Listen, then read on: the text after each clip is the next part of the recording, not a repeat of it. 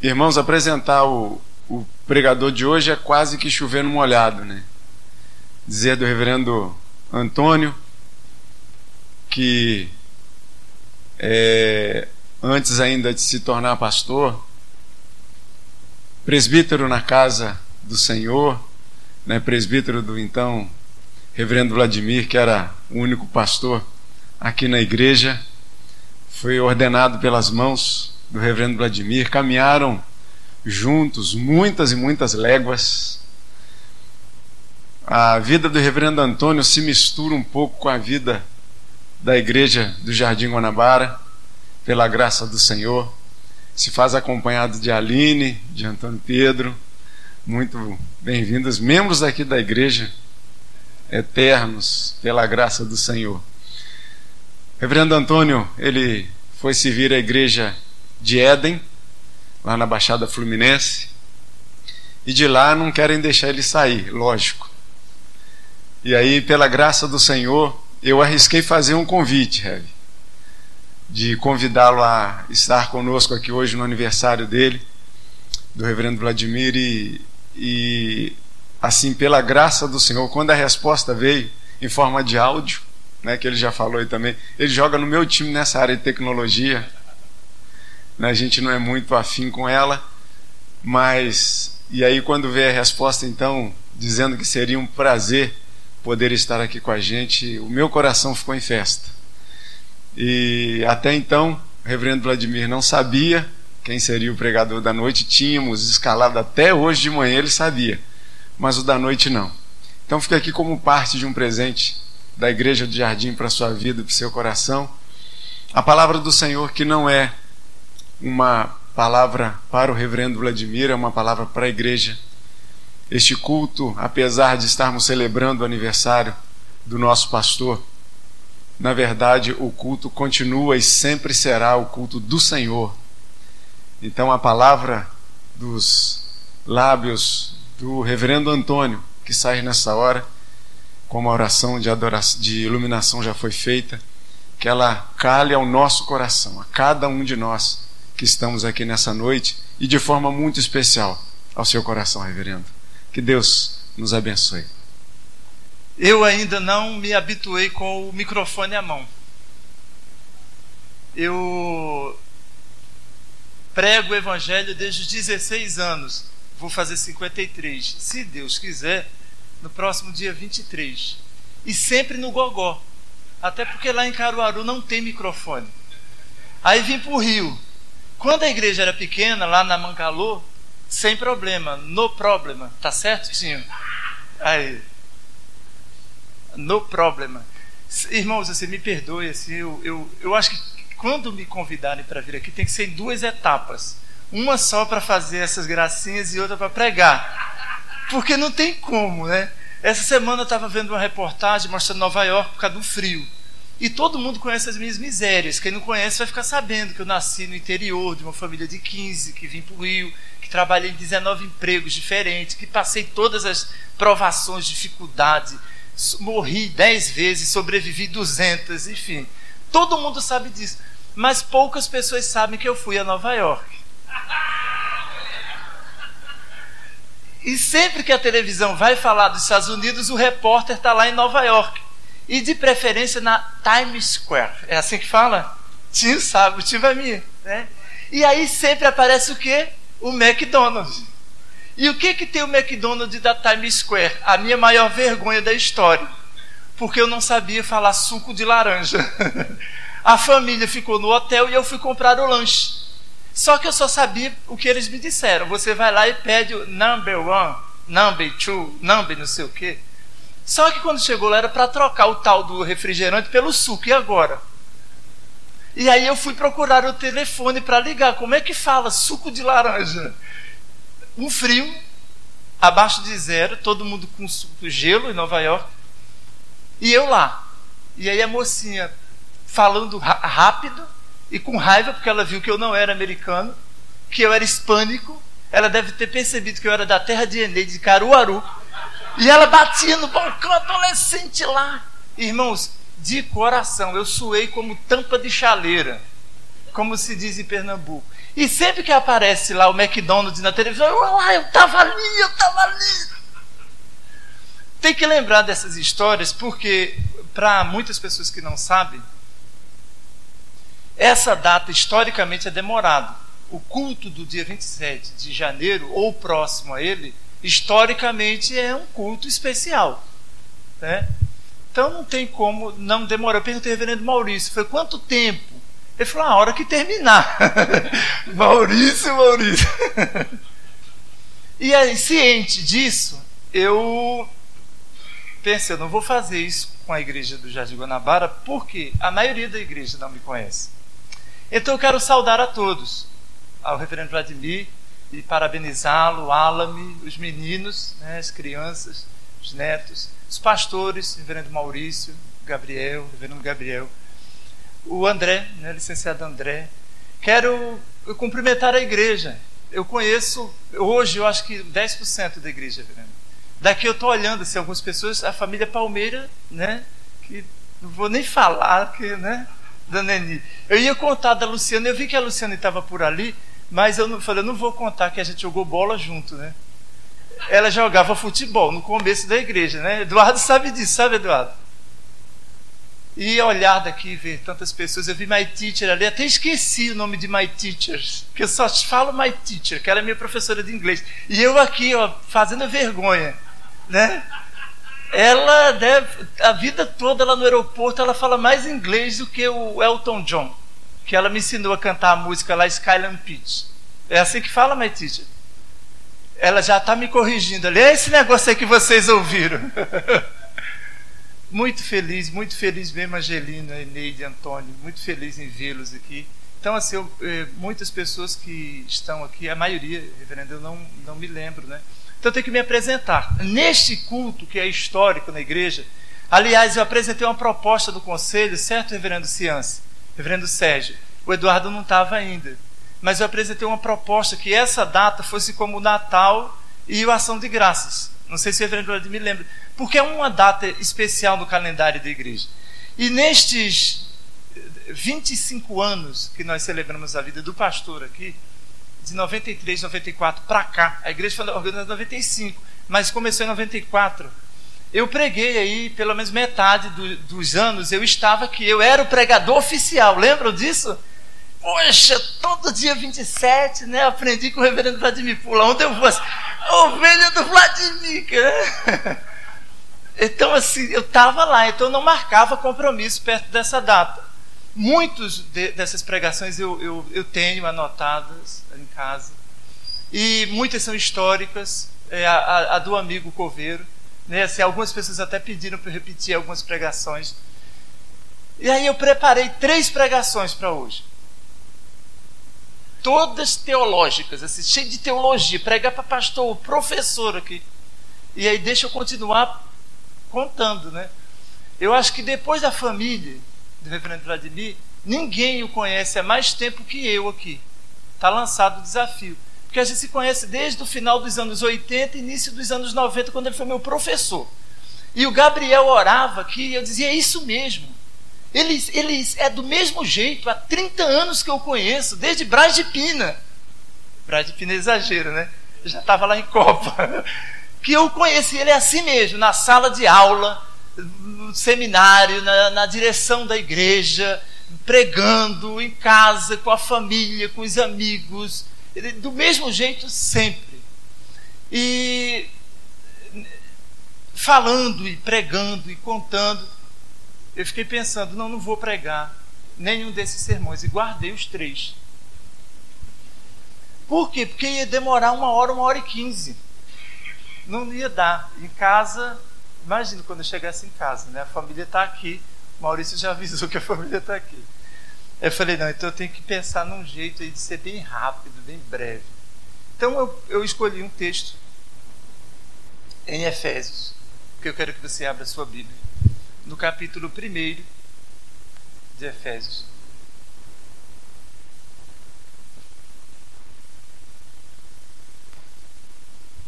Efésios capítulo 1, vou botar aqui para marcar o tempo.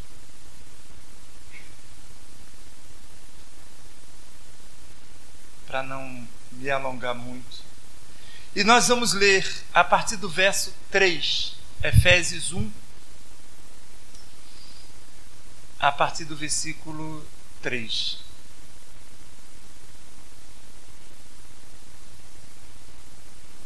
Bendito Deus e Pai de nosso Senhor Jesus Cristo, que nos tem abençoado com toda sorte de bênção espiritual nas regiões celestiais em Cristo, assim como nos escolheu nele, antes da fundação do mundo, para sermos santos e irrepreensíveis perante Ele em amor nos predestinou para Ele, para a adoção de filhos por meio de Jesus Cristo, segundo o beneplácito de Sua vontade, para louvor da glória de Sua graça, que Ele nos concedeu gratuitamente no amado, no qual temos a redenção pelo Seu sangue, a remissão dos pecados, segundo a riqueza da Sua graça, que Deus derramou abundantemente sobre nós com toda sabedoria e prudência, desvendando-nos o mistério da Sua vontade, segundo o Seu beneplácito que propusera em Cristo de fazer convergir nele, na dispensação da plenitude dos tempos, todas as coisas, tanto as do céu como as da terra. Nele, digo, no qual fomos também feitos herança, predestinados segundo o propósito daquele que faz todas as coisas conforme o conselho da sua vontade, a fim de sermos para o louvor da sua glória, nós, os que de antemão esperamos em Cristo, em quem também depois que ouvistes a palavra da verdade, o evangelho da vossa salvação, tendo nele também crido, fostes selados com o Santo Espírito da promessa, o qual é penhor da nossa herança, até ao resgate da sua propriedade em louvor da sua glória. Louvado seja o nome do Senhor. Então o que, que eu fiz? Cheguei a esse texto para tentar ser o mais prático e pragmático possível. E aí eu pensei, já vou anunciar o tema do sermão e a argumentação, e quem quiser já pode ir embora, porque é isso daí. Tranquilo. Paulo, aqui no verso 3, ele diz assim: olha. Bendito Deus e Pai de nosso Senhor Jesus Cristo, que fez o que? Que nos tem abençoado com toda sorte de bênção Bendito Deus e Pai de nosso Senhor Jesus Cristo, que nos tem abençoado com toda sorte de bênção. Então o tema é o seguinte: eu vim aqui para dizer ao reverendo Vladimir, o Ala, minhas crianças, os filhos, neta, a família, a igreja do Jardim Guanabara, todos vocês. Eu vim aqui para fazer votos de bênção sobre a vida de vocês. Eu vim aqui para dizer: Bendito seja o Deus e Pai de nosso Senhor Jesus Cristo. Que Ele vos abençoe com toda sorte de bênção. Pronto. Como a gente diz lá em Pernambuco. Pronto. Já está bom. Lá na França, quando alguém vai dizer, ó, lá vai eu falar francês, Gabriel, me ajuda. Eu não sou maluco, né? Eu vou falar uma palavra em francês, toilette.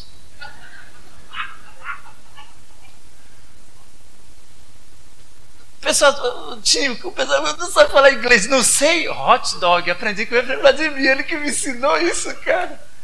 Você não sabe falar inglês? Não sei, hambúrguer. É hambúrguer. É hambúrguer é a palavra em inglês, né? Se eu não sei falar nem português, eu vou saber falar francês. Mas os franceses, eles abençoam, eles fazem votos, começando sempre com saúde. Como é que você faz quando você quer desejar sobre uma pessoa a bênção.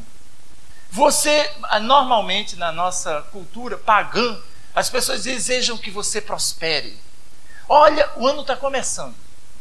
Janeiro, ano novo, vida nova. E sempre que começamos um tempo novo, como, como o reverendo Vladimir está começando um ano novo na sua vida, vemos votos. E daqui a pouco vai ter lá no salão: olha, reverendo, desejo que esse ano seja abençoado na sua vida muita saúde para o Senhor, como dizem os franceses, muita paz, muita alegria, muito amor no coração. Não é assim? No Natal não foi assim? No Ano Novo? Todo mundo, olha, Feliz Natal, um ano abençoado, um ano próspero. É isso, é isso. E a palavra de Deus tem o modo próprio da bênção. E aqui eu fiz uma opção de um sermão que nós chamamos de temático. Por quê? Aí O professor está ali, depois ele vai lá no cantinho, ó, vem cá. Tinha lá no seminário, aula com Nicodemos, cara. Ele teve essa semana, foi? É terça-feira, aula com o doutor Nicodemos. Cara, nós estudamos com John Stott e com Russell Shedd. Ele estava lembrando dessa semana. Foi, pô, vou pregar, na, na, pregar para o meu professor. Então eu tenho que citar Paul Tillich, Karl Barth. Cara, não vou, não vou entrar por aí não, que eu vou passar vergonha. E eu sei que essa igreja é exigente em relação ao sermão. Eu estive aqui algumas vezes nas minhas férias e os sermões aqui são bem acadêmicos, muito bem ancorados na teologia. Mas o Senhor disse assim: Eu quero que você não use a linguagem teológica, use a linguagem do coração. E aí ele me deu esse texto. E eu disse: Mas como, Senhor? E li o texto. E o texto está cheio de teologia, pleno de teologia. Um ano é pouco para pregar sobre isso. Eu vou pegar esse texto, e vou pregar na minha igreja, eu vou marcar para vocês. Eu fiquei um ano na minha igreja pregando um capítulo de Romanos. Eu fiz o sumário agora da minha agenda de 2018. Irmãos, eu fiquei o ano de 2018 todo, um ano num capítulo de, de Romanos. E quando eu li esse texto, eu falei, Senhor, como é que o Senhor quer que eu seja pragmático e fale com o coração com esse texto? Que Paulo diz assim: Bendito Deus e Pai de nosso Senhor Jesus Cristo, que nos tem abençoado com toda sorte de bênção. E ele vai dizer quantas bênçãos são. E é teologia pura aqui, assim como nos escolheu. Eu falei, Senhor, eu vou falar de escolha. A bênção, escolha, bênção em Cristo. Eu me lembrei lá quando Paulo disse à igreja em Roma: Ele disse, vocês precisam ter convicção. Quando ele diz sabemos, sabemos, sabemos que todas as coisas cooperam. E eu parei e disse: Não foi o Senhor que me disse lá que eu preciso ter essa convicção? Cinco convicções ali claras em Romanos 28. Sabemos, sabemos o que que todas as coisas, que coisas, Senhor, cooperam. Cooperam para quê, Senhor? Para o bem. Você tem que ter convicção disso. E depois ele continua e diz assim: você precisa ter certeza. Antônio, certezas. Você é presbiteriano reformado. Há séculos que a minha família professa a fé em Jesus na perspectiva reformada. Então você precisa ter certezas. Que certeza, Senhor? Você precisa ter certeza que Ele te escolheu. Está lá em Romanos, lá na eternidade. E que Ele te predestinou. Você tem essa certeza? Você pode sair daqui hoje dizendo: Eu tenho certeza que Ele me escolheu, eu tenho certeza que Ele me predestinou, eu tenho certeza que Ele me chamou, eu tenho certeza que Ele me vocacionou. Está lá. E eu falei: Como, Senhor? É para falar, mas eu quero que você fale para a igreja de bênção. Toda sorte de bênção. E eu disse: Essa não é uma? A bênção da escolha, da predestinação. É para falar de escolha? De predestinação. E tem tanta coisa linda aqui no texto, né? Um texto pleno de teologia. Mas ele disse: Antônio, fale com o coração. Fale com o coração. E o coração está dizendo: Reverendo Vladimir, família, igreja, que o Senhor vos abençoe com toda sorte de bênção. A primeira, bênção. E aí o texto, o sermão é, temático. Como é que é o sermão temático? Os, quer dizer, o time é o único que está estudando. O André já está licenciado, né? É, existem várias possibilidades de sermão. Um deles é expositivo, prefiro, ou o sermão é, textual, que são esses sermões que a gente fica tem uma sequência. Então, na minha igreja eu posso pregar assim, lá no em Éden, Aliás, alguém, o Maurício falou de emprestou, está vindo. Hoje eu recebi um convite. Eu falei, ah, rapaz, eu acabei de ser eleito na minha igreja agora. Aí alguém do meu lado disse, não, mas isso é de tão jeito. já, já sabe. Lá na igreja eu posso pregar textualmente. Aqui, não, porque eu não sei quando eu vou voltar. Talvez daqui a um ano. Né? Então tem que ser temático, porque você só tira o tema do texto e vai buscar argumentação fora. Então, aqui, ó, primeiro argumento. Não vai passar da, da me... Maurício, já passou, já, já tem 10 minutos que eu estou falando. Eu estou me reportando ao Maurício, reverendo Vladimir, com a sua permissão, porque ele que me convidou. E eu disse: Isso não é um convite, é uma convocação. Né? Não, mas o, o, homem não pode saber. Eu falei: Eu sei, tá tranquilo e tal. Aí eu estou toda hora, Maurício e tal. Corta aí. Aliás, deixa eu dar uma informação para a igreja. Vou voltar, tá? Para o primeiro argumento. O meu sermão de ordenação foi aqui, lembra? Aqui, né? Tava aqui, apanhei que só, né? E aí ficou uma galera lá, na, lá onde tinha o mezanino, lá em cima, marcando o tempo. Porque eu levava pau do, do presbitério por causa do tempo. Porque eu ficava pregando o tempo todo e é para pregar 20 minutos, não é para pregar uma hora. E aí o pessoal, falta cinco, falta cinco. Eu tô lá, cara. O Constanzo olhava para mim, o cabelo subia, descia. Então eu tenho que buscar lá fora e o primeiro, a primeira bênção, reverendo, para o Senhor, sua família e a igreja, a amada igreja, é a bênção da vida. Você sabia que a vida é uma bênção? A vida é uma bênção. Quando ele disse aqui, olha, bendito Deus e Pai que nos tem abençoado em Cristo, com toda sorte de bênção, que, que bênçãos são estas? Ele disse, Antônio, então você diga à igreja no Jardim Guanabara e ao reverendo Vladimir que eu quero abençoá-lo nesses 56 anos de vida e a igreja com a benção da vida. João 10, 10 é o texto que vai servir para sustentar esse argumento.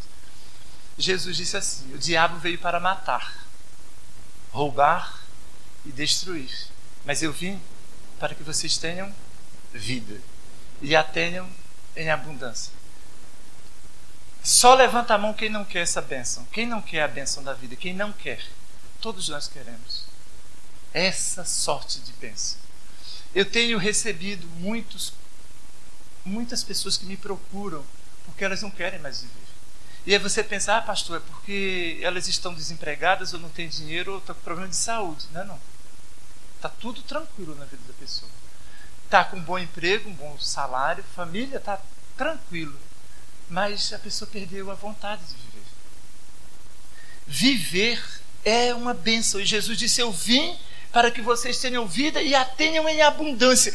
E o Evangelho de João, João começa apresentando Jesus como a vida. Ele é a vida, a vida está nele. O Verbo, a luz, é a própria vida. E aí, nós, a igreja do Jardim Guanabara sabe muito bem que há duas palavras lá para a vida o bios e o zoe, o zoe. E aqui, quando Jesus diz: Eu vim para que vocês tenham vida, e a bênção que eu rogo a Deus, e o meu voto para a vida do reverendo Vladimir dessa igreja é a zoe, ou a bênção que é sinônimo de vivacidade, que é o significado de zoe. Essa vida que é vivacidade. A vida, o bios é a vida biológica do organismo. Esse organismo que nasce e vive uns 100 anos, o meu deve viver 122. Estou com 53, só falta agora 70. Pode ter certeza, mais 70 anos eu estou por aí jogando futebol, viu, Eneide? Meu centenário está marcado lá. Eu sempre convido, todo mundo está convidado, vai ser em Porto de Galinhas. 2066, ele em si, entra na fila, que a fila está grande. Está marcado, já reservei um campo lá em Porto de Galinhas. E olha, vou aquecer antes. Vou de Porto de Galinhas até Muro Alto. São seis quilômetros. Eu comemorei os meus dez anos de ministério lá. Eu fui andando, o Flávio já está rindo. Flávio, não é para rir, é sério, Flávio. Eu levantei às seis da manhã do N Hotel. É assim que fala? Eu não estou falando quando você fala nem português. Daquele resort maravilhoso que tem ali. Todo mundo já deve ter ido lá. Levantei às seis da manhã, fui andando até Muro Alto. Uma hora, seis pela beira da praia. E voltei correndo. Aliás, antes de voltar, fiquei mergulhando lá numas piscinas que só tem no céu e lá em Pernambuco. Meia hora depois eu voltei. Então, está marcado lá 2066, o meu centenário. A vida biológica ela vai durar uns cento e poucos anos. Mas não é isso que Jesus veio trazer. Isso não é vida. Isso não é vida. Jonathan Edwards estava certo. Ele disse que o único inferno que nós, os salvos, teremos que passar é a vida na terra. O único inferno que os crentes terão que enfrentar e suportar é aqui na terra. E é o único paraíso que os descrentes viverão. Repetindo, esse homem viveu no, início do século XVIII. O único. É, é, fala aí, Biel. Aí, cara, eu, eu, eu, vou ficar uma hora pregando. Só eu fico arrepiado, cara, de pensar nisso. Ele estava certo, ele foi missionário entre os indígenas americanos no, no século XVIII. Ele disse: o único inferno que nós vamos viver é aqui na terra. E é o único paraíso que os descrentes viverão. É ou não é? É ou não é? 50, meio século de vida. Muito sofrimento. Se eu for contar para você, você não acredita. O Flávio diz: é, tudo ela vai, tá, vai rir de novo, cara. Olha, eu vi muitos assassinatos, homicídios, criança. Eu vi homens tirando a vida de homens tragédias como essa de Brumadinho, agora está todo mundo assim escandalizado, porque a gente não vive mais tragédia. Volta um pouquinho para a década de 70 para você ver o que era tragédia. Crianças nasciam e morriam antes de chegar na escola, porque a gente não tinha remédio, não tinha comida. E não é a minha família, não. Isso é a, isso é a sua família que morava lá em Carolina, não é nada. Eu morava lá e eu ouvia aqui que tinha uma mão branca na Baixada que matava todo mundo, um grupo de extermínio na Baixada muito sofrimento. Não tinha escola. A minha mãe tinha, teve 11 filhos e não tinha escola para botar os filhos. Você quer uma coisa pior? Porque ela era crente. Porque ela foi morar numa cidade, o nome do santo do bairro era Francisco. E eu estava ao lado dela. Quando a dona Gisele disse assim, ele sabe rezar o Pai Nosso. E minha mãe disse, não, do seu jeito não, ele sabe orar o Pai Nosso. A Ave Maria, ele sabe. Minha mãe disse, ele não sabe. Ela sentou nessa escola, os seus filhos não estudam. Você não sabe o que é sofrimento. E meu pai teve que construir uma escola há 40 e poucos anos atrás para que os nossos irmãos pudessem estudar. Eu vim para que vocês tenham vida. Eu vim para que vocês tenham alegria, dinamismo, entusiasmo, que vocês acordem, que vocês pulem de alegria. Vocês moram no Rio de Janeiro, praias lindas, sol, pessoas bonitas. Eu vim para que vocês desfrutem disso. Aproveitem disso, apesar de que esta vida aqui, apesar dela ser tão fugaz e sofrida, então eu desejo a bênção da vida, da vivacidade, esse entusiasmo. Que o Senhor aumente, porque você, Reverendo Vladimir, já tem essa bênção. É sempre animado, motivado, alegre. Sabe, você sentar à mesa para comer com entusiasmo, preparar um café, um pão com manteiga, com queijo, com presunto, o que for tiver lá e com muita alegria liga para as pessoas: Olha, hoje eu estou muito feliz, hoje eu quero sair, quero passear. Eu não tenho dinheiro, mas tudo bem. Eu não tenho emprego, mas tudo bem. Não tenho saúde, mas tudo bem. Eu quero viver. Eu quero a bênção da vida. Segunda bênção que eu desejo para vocês: a bênção da alegria. E aí o texto é de Filipenses 4. Depois você lê em casa, do verso 4 ao 7. Paulo disse assim: Alegrem-se sempre no Senhor. Irmãos, a alegria é uma benção. E se o mundo está doente, o nome da doença do mundo é tristeza. O mundo está doente de tristeza. A gente nem canta mais, né? Ah, nós cantávamos, sabia? Forró daqui é melhor do que o seu sanfona. Foi uma irmã dessa igreja que mandou para mim essa semana essa música aí. Forró daqui é melhor do que o seu é muito melhor. Eles cantavam isso lá na igreja. Super presbiteriano. Nem, nem cantamos mais. O povo fica ofendendo os outros com músicas. A nossa, há algum tempo atrás, nós cantávamos músicas bregas, um monte de coisa, nem cantamos mais. E só canta quem está alegre, não é? Que o diga a bossa nova, que o diga a jovem guarda. Olha como nós éramos alegres. Quando eu posso e tenho tempo, eu fico ouvindo Timaya. Do Leme ao Pontal. Ele viu que do Leme ao Pontal não há nada igual. Ninguém vê isso mais. O povo só vê a bala correndo, linha vermelha, tiro, e aí abre o jornal. Você olha para o jornal, só tem tragédia. Nós perdemos a alegria. E a alegria é uma bênção. Paulo disse: alegrem-se sempre no Senhor. E outra vez eu digo: alegrai-vos. Alegre-se não é pelos fatos, os acontecimentos, não é não é por causa de circunstância. Alegre-se no Senhor. Tenham plena alegria no Senhor. Comam com alegria, trabalhem com alegria. Levantem, acordem com alegria. Vivam com alegria. O que eu desejo, eu imploro ao Senhor, é que o Senhor te abençoe, Reverendo Vladimir, com a bênção da alegria.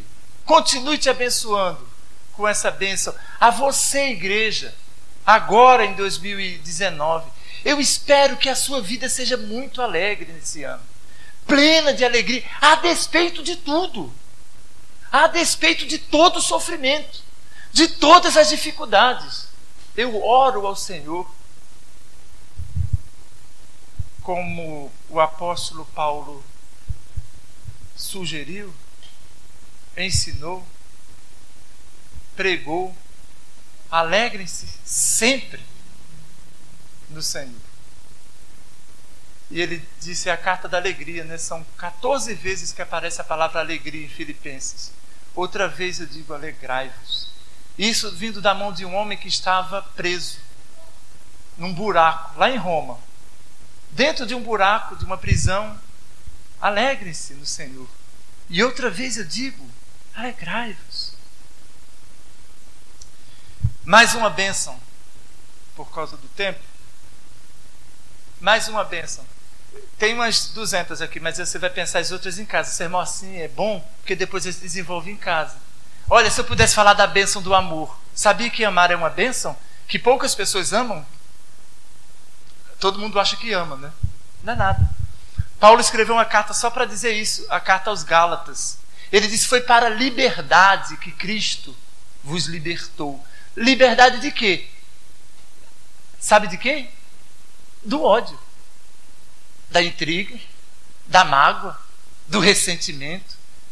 Por isso que ele disse foi para a liberdade, porque só uma pessoa livre ama. Sabia disso? Uma pessoa que não é livre, ela não ama. Tem condição de amar? Só uma pessoa livre pode amar. E aí sempre pensamos o amor na perspectiva romântica. E amor não tem nada a ver. Amor é, é, é, é ação, é atitude a, a, a atitude de fazer o bem ao outro sem que receber nada em troca, de entregar a vida, o amor sacrificial de Jesus. O que, que Jesus ia ganhar de mim? O que, que eu poderia dar a ele? Nada. O que o pai poderia fazer? O que eu poderia fazer pelo pai? Nada.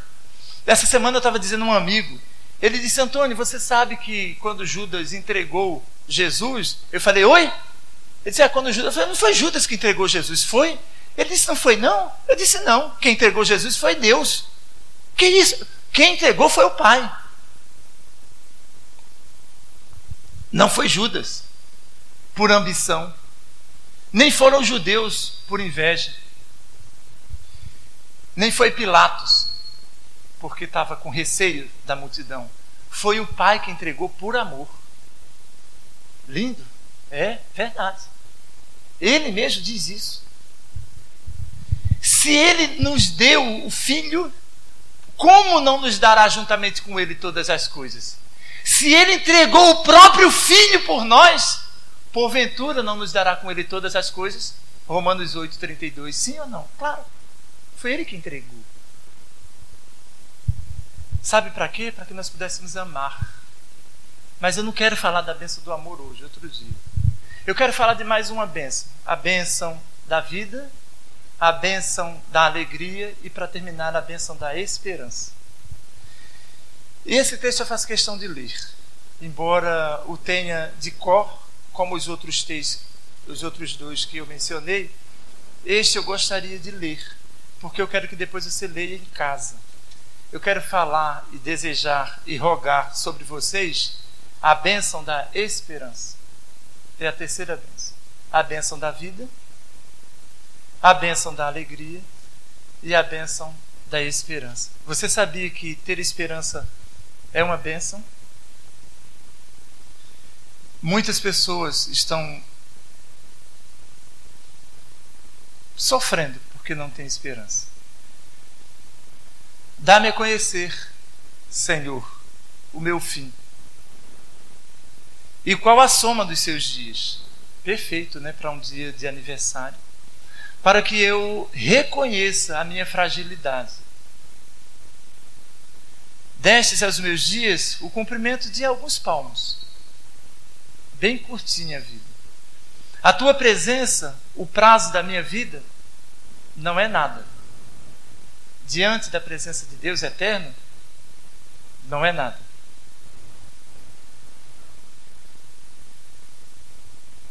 Na verdade, todo homem, por mais firme que esteja, é pura vaidade.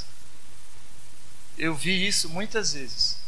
É pura vaidade. Com efeito, passa o homem como uma sombra, e vão e passa um homem como uma sombra. Em vão se inquieta, amontoa tesouros e não sabe quem os levará. E eu, Senhor, o que eu espero? E eu? Isso são os homens. Tá. Aplica-se aos homens. E eu, Senhor?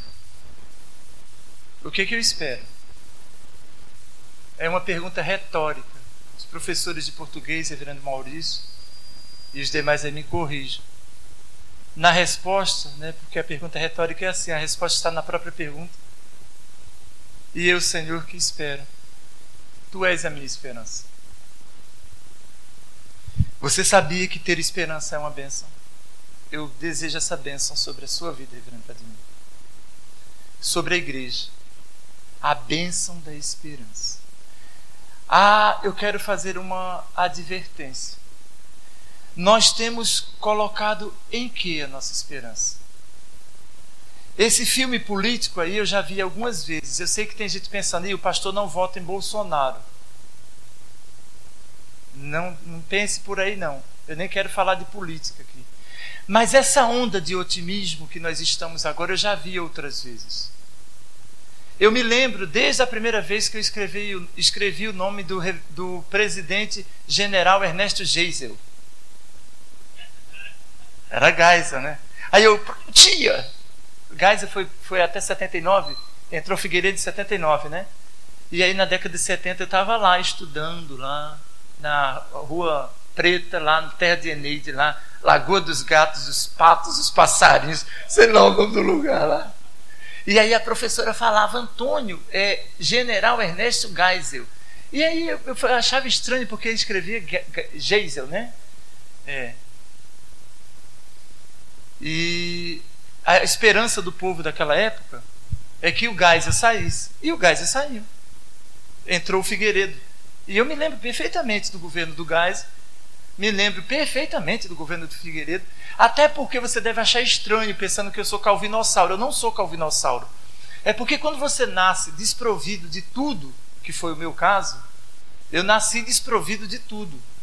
Você tem que se virar nos 30, meu amigo. Então, com 3 anos, você tem que saber trabalhar. E aí de você se não trabalhar. E com 12 você é homem. Eu achei estranho quando eu cheguei no Rio que os meninos ficam homem com 18, 20, tantos anos. Com 12 anos eu já era o homem de casa. Quando a minha mãe morreu com 14, eu já era o senhor de casa. Já tinha tido seis profissões. Com 11 anos de idade, algumas crianças que têm 11 anos, eu já tinha, eu trabalhava em dois empregos e estudava, Biel. Eu era faxineiro de manhã, das 5, 6 da manhã até a hora do almoço que eu ia para a escola e estudava de 11, naquela época o horário era 11 às 3. Saía da escola 3 horas e ia para uma padaria. E trabalhava das 3 até as 19 na padaria. Tranquilo. Não é para ninguém ficar com pena. Mas aí você vai ganhando experiência de vida. E eu via que o povo ficava desejando que passasse o governo Figueiredo. E passou. Eu estava no hospital quando Tancredo Neves assum, ia assumir, né, foi para o hospital também, em 85, quando nós tivemos as, as diretas já. Se você quiser conversar de política, eu vou gostar. E eu via o povo botando a esperança naquilo. Que quando mudar, quando acabar com essa ditadura, nós vamos poder eleger o nosso presidente. E o fizemos. E o resto você sabe. Você sabe o que nós passamos. E agora o povo quis de novo o governo militar. Se tivesse tido uma eleição, se tivesse, se tivesse submetido o povo brasileiro à eleição, eu tenho certeza que a maioria, como lá na Inglaterra, ninguém acreditava no Brexit. E não passou? E os ingleses não estão arrependidos com o Brexit? E querem voltar atrás? Se tivesse aqui, eu tenho certeza que o povo votaria para voltar ou o Geisel ou o Figueiredo. no quadro que nós estamos vivendo. E eu não estou defendendo nenhum modelo aqui, não tenho partido político, eu só estou lendo o povo, a vontade do povo, que foi feito. Todo mundo que botava coronel na frente ganhou eleição, ou capitão, ou general, ou cabo, ou sargento. Bota o nome soldado na frente, o cara já está eleito. Sabe por quê? E eu digo por quê? Porque a nossa esperança está no lugar errado. Nós acreditamos num homem, num partido político, num plano econômico, social. Nós acreditamos que uma pessoa pode mudar. E o que eu peço ao Senhor e rogo ao Senhor sobre a sua vida é que você tenha esperança, a bênção da esperança. Mas não é no homem, não nos seus planos, faça os seus planos. Tenha objetivos e metas, faça isso, mas pelo amor de Deus, não ponha aí a sua esperança. Não acredite no dinheiro que você tem aplicado. Eu vi pessoas morrendo quando o Collor mandou prender o dinheiro de todo mundo. Porque colocaram a confiança lá na poupança. Furada. Quantos que lutaram, estudaram para fazer um concurso público, continue fazendo isso. Estude para você entrar na Petrobras para entrar no, no. Continue fazendo isso, mas pelo amor de Deus, não ponha sua confiança nisso. É o que o texto está dizendo. Senhor, e eu? E eu, Senhor, o que, que eu espero? Eu vou esperar que haja uma mudança no mundo. Eu vou esperar que venha um salvador da pátria. Eu quero estabilidade econômica, social. A minha esperança. Tu és a minha esperança. É isso que eu oro. Que você faça do Senhor a sua esperança. Que você se lembre o que Ele está dizendo. Por mais firme que o homem esteja, por mais firme que ele esteja, ele não tem garantia nenhuma, ele vai fazer o exame. Eu fiz agora os exames que todo homem precisa fazer regularmente. E o medo? Fala aí. Tinha depois dos 40, cara. Ninguém nem quer fazer. Eu tenho alguns irmãos que são da minha idade. E aí já. Não, cara, quer saber disso não. Meu cuco tem medo de fazer. O ano passado, eu passei mais um sofrimento da minha vida. Há 25 anos atrás, quando a igreja estava nascendo, meu pai estava morrendo. E eu estava sofrendo com meu pai. Janeiro de 94. Meu pai morreu no dia 19 de fevereiro. Meu pai estava internado com câncer. E ele não resistiu e morreu no dia 19 de fevereiro, na véspera do meu aniversário. O ano passado, no dia 14 de agosto, eu acordei com uma mensagem da minha irmã, mais próxima a mim. Vem aqui em casa que eu preciso conversar com você. Para me dizer que estava com câncer em estado avançado e que, segundo a, os médicos, ela não viveria muito tempo. Fiquei 63 dias lutando com ela. Você não tem ideia do que eu passei. Não, você não tem. Não tem. Eu passei em frente a uma farmácia essa semana e me lembrei que eu fui lá com ela e ela disse: ninguém pode saber disso, só você. Ela tem dois filhos adolescentes, uma menina que fez 21 anos agora e um menino que é tricolor doente, doido para ir ver o jogo do Fluminense. Foi, até falei de você, eu falei: olha, quando o reverendo Vladimir for, ou alguém da casa dele, você vai, cara. Porque ir lá para a torcida Fluminense ouvir aqueles gritos, fala aí, você vai amar, André. E eu fiquei lutando muito, assim, foi desesperador. E eu vi a minha irmã morrendo, literalmente, secando. O câncer era bastante agressivo e ela piorava dia após dia. Ela, quando ela sabia que ia morrer, ela disse assim: Eu quero te fazer um pedido. Eu fui na casa dela ela faleceu no dia 17 de outubro. Foi do dia 14 de, de agosto a 17 de outubro. Ela disse: A gente é tão parecido, né? nós somos tão iguais. Quando nossos pais morreram, nós cuidamos dos meninos. Você lembra que você me carregava no colo? Eu disse: Eu lembro, mas você era magrinha. Ela, mas não dá para fazer isso agora? Ela estava com quase 90 quilos. Uma vez eu levei a minha irmã da Central do Brasil até Copacabana. Porque eles moravam em Caxias e a gente queria ir à praia. E a gente não tinha dinheiro para ir à praia. Então pegamos o trem e descemos na central. E ela disse: Ah, vocês vão me levar no colo. Isso há muito tempo atrás. E dessa vez agora, em casa, ela pediu para a filha sair, o filho, marido, e ela disse assim: Eu queria que você me levasse no colo, da sala para o quarto. Eu olhei assim e falei: Lídia? Aí ela falou: ah, Vai me dizer que tu não aguenta mais. Eu falei: Eu acho que dá, mas. Ela, por favor, né? E eu ia viajar aquele final de semana, a gente ia lá para Angra. Aí eu disse: Tá bom, eu vou, vou tentar. E ela já estava toda inchada. Aí peguei no sofá no quarto da casa, na sala dela e fui caminhando até o quarto. Parece que eu estava a caminho de Aslan. Sem brincadeira, Aslan, para quem não sabe, de, é, desculpa, é, Aslan é Jesus, né, lá de, de, da, das crônicas de Nárnia. Parece que eu estava a caminho de Nárnia. Nárnia é, é o céu de C.S. Lewis, lá nas crônicas de Nárnia. E eu segui naquele caminho com ela assim, e parece que eu estava levando ela para o céu. E eu sabia que eu não haveria mais. Era foi na véspera do feriado, dia 12 foi o feriado, né? 12 de outubro teve o feriado, ela faleceu no dia 17. E, e deixei-a na cama. Aí ela, olha, parece que você estava me levando para o céu. Eu disse, olha, é, a vida da gente é assim por mais seguro que a gente esteja, o que é que o texto está dizendo? Por mais firme que você esteja, a nossa vida é pura vaidade. O diagnóstico foi dado, 63 dias depois, a pessoa estava morta. Mas e a esperança? Ah, a minha esperança continua em Jesus. Eu falei lá no sepultamento da Dona Ruth, você tá, acho que você não estava, né? Que eu cantei um hino lá. Glória, glória, aleluia. Quando angelical trombeta neste mundo surgir, o meu nome ouvirei Jesus chamar. E eu disse: Você tem esperança nisso? Ela disse: Tenho. Aí eu continuei cantando: Glória, glória, aleluia. O meu nome ouvirei Jesus chamar. E ela disse: Não, continua cantando, porque eu tenho esperança.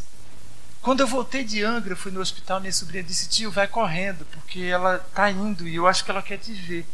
E eu fui no ouvido dela e ordenei a bênção de, de números 6 o Senhor disse: Você abençoa assim. Aí ele me mandou para o texto. Ele disse: Você não vai para o Jardim Guanabara? Então abençoa o povo assim. Abençoe com vida, abençoe com alegria e abençoe com esperança. E lá Moisés ele disse: Abençoa o povo assim. Que o Senhor te abençoe e te guarde. Que o Senhor faça resplandecer o seu rosto sobre ti. Veja, por mais que o mundo queira desejar votos de saúde, amém. Amém pela saúde. Amém pela prosperidade. Amém por isso. Mas veja, bênção, bênção é vida. E vida é Cristo. Bênção é vida e vida é Cristo. Viver é bênção. A alegria que você precisa para viver em qualquer situação é Cristo. Dizer para as pessoas seja próspero. Por quê? Mas para quê? Para que eu quero mais um carro, mais uma casa, viagens, passeios, dinheiro? Um monte de dinheiro. E aí, ah, essa vida que não é nada, que o salmista diz aqui, não tem nada, é pura vaidade. E eu? E eu? Ele diz, e eu? A minha esperança é o Senhor. A minha esperança, a minha esperança é o Senhor. Para concluir, então, três bênçãos para vocês vida, alegria, esperança. Mas veja, a conclusão está num outro texto. Lembrem-se que eu disse que o sermão seria temático, né? Então eu tenho que pegar os textos emprestados. É... Esse mesmo apóstolo que começa todas as suas cartas fazendo votos sobre nós, sobre a igreja de Jesus, ele sempre do final da carta, Paulo faz votos. E o mesmo Deus da paz vos santifique em tudo, e o vosso espírito, alma e corpo. Aí eu falei, Senhor, na conclusão o Senhor me desse texto? Então lá vai eu falar de tricotomia e dicotomia, corpo, alma e espírito. Aí ele falou: não, deixa isso para o reverendo Vladimir, que ele é o mestre. Eu botei ele lá para explicar isso. Ele vai explicar depois, porque isso é um assunto muito controvertido, né? Nós somos corpo, alma e espírito, porque Paulo está dizendo aqui, ó, para terminar, que esse Deus, esse Deus, santifique você em tudo. Corpo, desculpem, espírito, alma e corpo. Tá aí. Rapaz, eu, eu passando vergonha olhando aqui, cara. Tu vê que eu sou de Caruaru mesmo, né? Os caras de lá também são teólogos, são professores, porque eu cito o texto, eu não citei aqui qual era, não dei referência. Tá, é, é mas, é, mas é, são geniais, né? Rapaz, manda uns dois para lá para me ajudar, reverendo. Eu tô lá numa igreja com multidão de gente, Flávio, só tem eu lá pregando, cara. E eu corro lá para botar o texto e volto aqui, e vou de novo e volto. Aí aqui até o, o pessoal de lá é pastor, bispo, sei lá o quê. Obrigado aí, reverendo Nicodemos. Irmão, deixa eu só contar um antes de, de concluir, tá? Aula com o reverendo Russell Shedd, doutor Russell Shedd, lá em Niterói. Ele falou, reverendo, eu estou quase. Reverendo, não, desculpa, né? Pastor, doutor, ele gosta de ser chamado de doutor, pastor. Doutor Shedd morreu ano passado, retrasado, né? Doutor Shedd, eu queria, ao final, dar uma palavra com o senhor. É possível? É, claro, sim, é possível. Aí ele terminou o sermão dele, Bertino. Eu disse: o senhor pode me passar essa apostila? Imagina, o cara né, escreveu vários livros, tem uma Bíblia que leva o nome dele. Ele, não, claro, claro, prazer, você está estudando teologia. Me deu, cara. Eu falei, cara, que legal. Peguei o material, falei, vou beber isso aqui, Biel. Fui para casa. Só abri em casa. Quando eu cheguei em casa, eu entendi nada, cara. As anotações tudo em hebraico e grego. Eu falei, cara, não entendi nada. Então o cara lá deve ser um, um aluno do Russell Shedd lá. Eu falei, Senhor, o Senhor vai concluir com esse texto. Ele disse: É, você vai dizer à igreja o seguinte, que é a conclusão: que a bênção do Senhor não precisa falar dos, dos, dos assuntos que são controvertidos, espírito, corpo e alma, ela deve ser integral na vida da gente.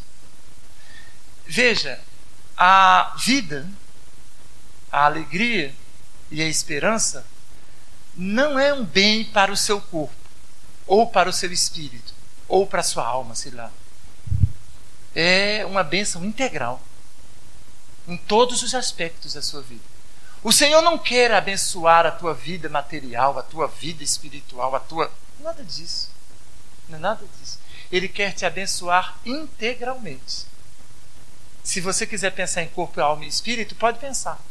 Mas a palavra é que essa bênção seja integral na sua vida, que a sua mente seja abençoada, que os seus sentimentos sejam abençoados, seu coração seja abençoado, que as suas ações sejam abençoadas, Reverendo Vladimir, e a sua igreja, para a glória do nome do Senhor Jesus.